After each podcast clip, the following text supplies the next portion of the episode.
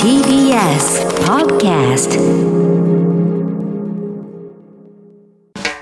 発信型ニュースプロジェクト。荻上チキ。セッション。WBC 日本代表今日初戦。先発は大谷選手ワールドベースボールクラシック日本代表は今日東京ドームで1次リーグ B 組初戦の中国戦に臨みます。栗山英樹監督は先発投手を大谷翔平選手と発表し投打の二刀流でバッターでも出場することを明らかにしました。昨日ピッチャーとして最終調整した大谷選手は今の自分の100%は出せると思う。大きい舞台で初戦を任されることに責任感は持っているが同時にゲームを楽しみたいと大事な一戦を控えた心境を語りました。B 組は日本と中国のほかに韓国オーストラリアチェコが出場し上位2チームが東京ドームの準々決勝で A 組上位と対戦します。それでは WBC、はいワールドベースボールクラシック、はいえー日本対中国が今日午後7時にプレイボールということなんですが、ええこの WBC についてスポーツジャーナリストの生島淳さんにお話を伺います。はい生島さんこんにちは。はい、こんにちは。よろしくお願いします。お願いします。お願いします、ご無沙汰ですね。よろしくお願いしますご無。沙汰そうですよろしくどうぞ。はい。さて、この WBC なんですが、はいまず基本的なところから、これどういった位置づけのどんな大会なんでしょうか？はい、えーっと、今回が5回目ですけどもね、え1回目、2回目日本が優勝して、3回目ドミニカ優勝、そして2017年前回大会アメリカが優勝して、はいまあ、ちょっとコロナもあって6年ぶりの開催ということになってるんですけども、うん。えー僕が思うに、えー WBC について世界で一番報道量が多いのは間違いなく日本です。ほう。えーアメリカのメディアで探しても結構苦労するんですよ、見つけるのが。そんなに注目されてないという。そうなんですねあの、アメリカは3月、カレッジバスケットのシーズンなんで、そっちの方が、あの注目されていて。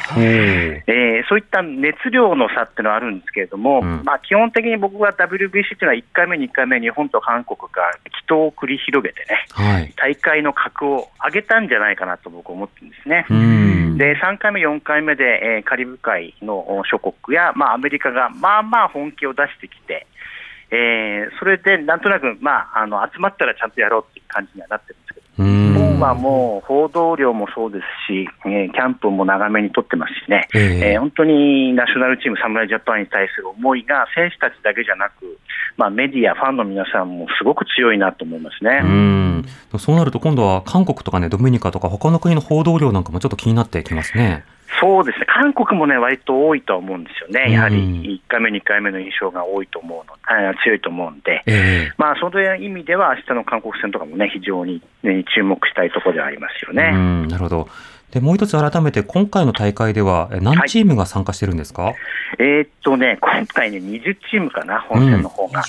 えーで、間違いないかな、多分ね、5 5×4 グループあるからね。はい。えーまあでもね、実際はやはりあの、うん、優勝を争うのはドミニカ、あーアメリカ、日本というふうには言われてますよね。うん。えーまあ、あとベネズエラとかっていうような感じでしょうか。なるほど。えーで、まあ、あと、今回はね、日本はチェコとか、あーオーストラリアと対戦しますけれども、えええーまあ、あと、例えば今日中国と対戦しますけれども、うん。えーソフト、去年までソフトバンクに在籍していたマサゴ選手っていうのがいるんですけども、はい。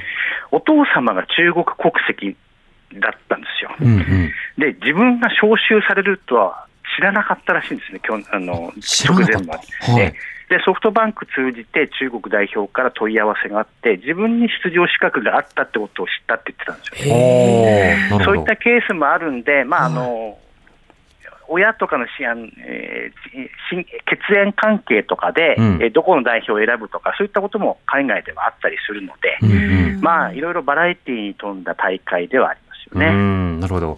先ほどアメリカについては集まったら本気出すかっていう話されてましたけれども、はいあの日本は結構そのオールスター感をこう出してはいるわけですが、アメリカ代表というのはどうなんですか、アメリカ代表はですね、最近ようやく集まったんですよね。ほう。えーまああのちょっとオープン戦の代わりに出るかみたいな感じはあるんですよ。はいはい。えーただ集まっったからには本気出すんですけども、うん。えーまあ、間違いなく、えー全員メジャーリーガーですし、うん。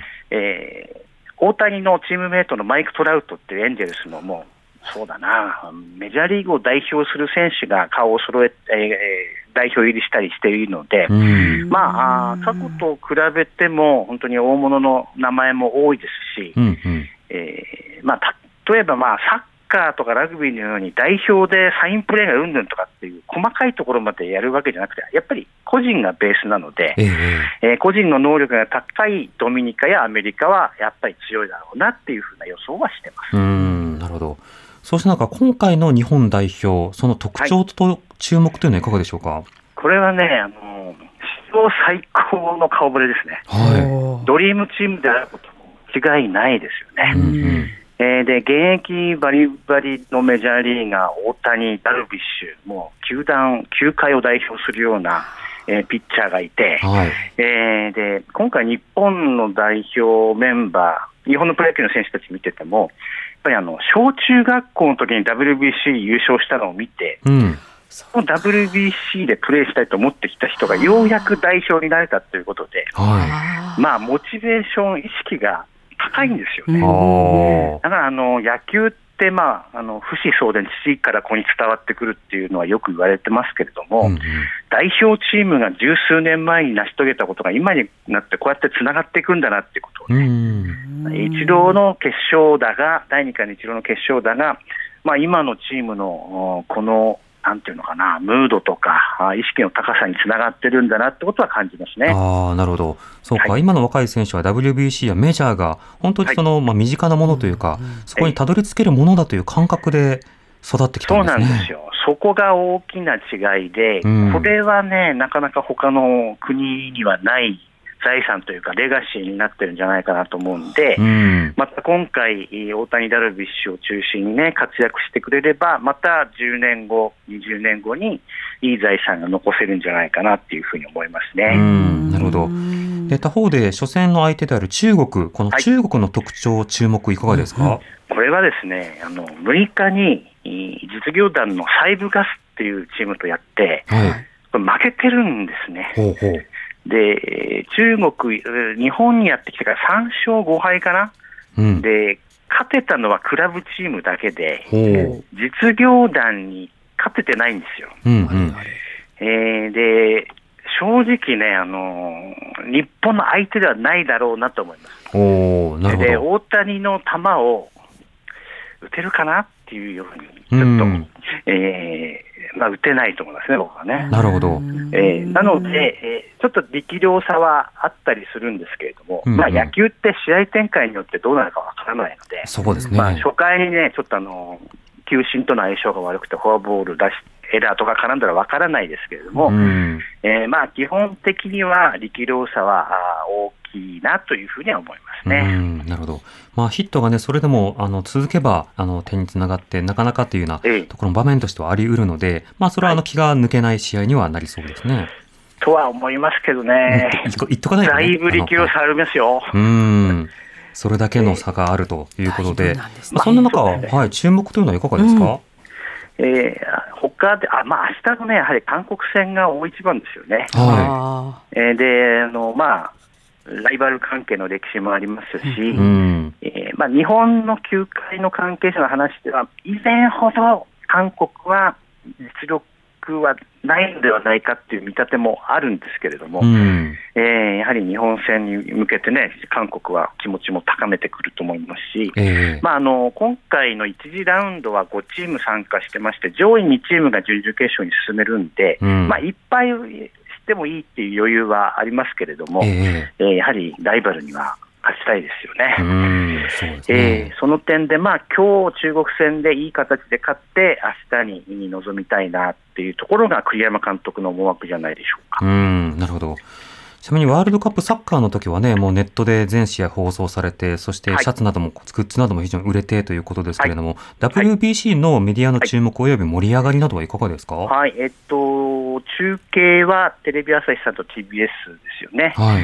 えーあと、アマゾンプライムでも中継がありますので、うん。えーやはり配信と、こうビッグスポーツイベントっていうのの関係っていうのは、ええ。えー今後数年間、どういうふうなあ数勢になっていくかっていうのは、ちょっと見ていかなければいけないことではありますね。うん、なるほど。うんでも配信がまず当たり前になり、でもアマゾンのようなね、その今度はプラットフォーム持ってるようなところだと、はいいい試合のところでこう商品買ったりとか、いろんな連携とかもそのうちできるのかもしれないですね。あーそうそうそうあの去年のテニスの全仏オープンでは、はい。えーナイトセッションっていう夜のゲームは、えアマゾンが優先的に中継権持ってたんですよ。はいはい。であの地,、えー地上波の放送局と、うんえー大会運営側のうんパートナーシップがここでちょっとひびが入ったりとかしてたりするので、おそらく2020年代はそこが大きく変わっていく可能性はあるだろうなというのは思いますうね。ん、なるほど。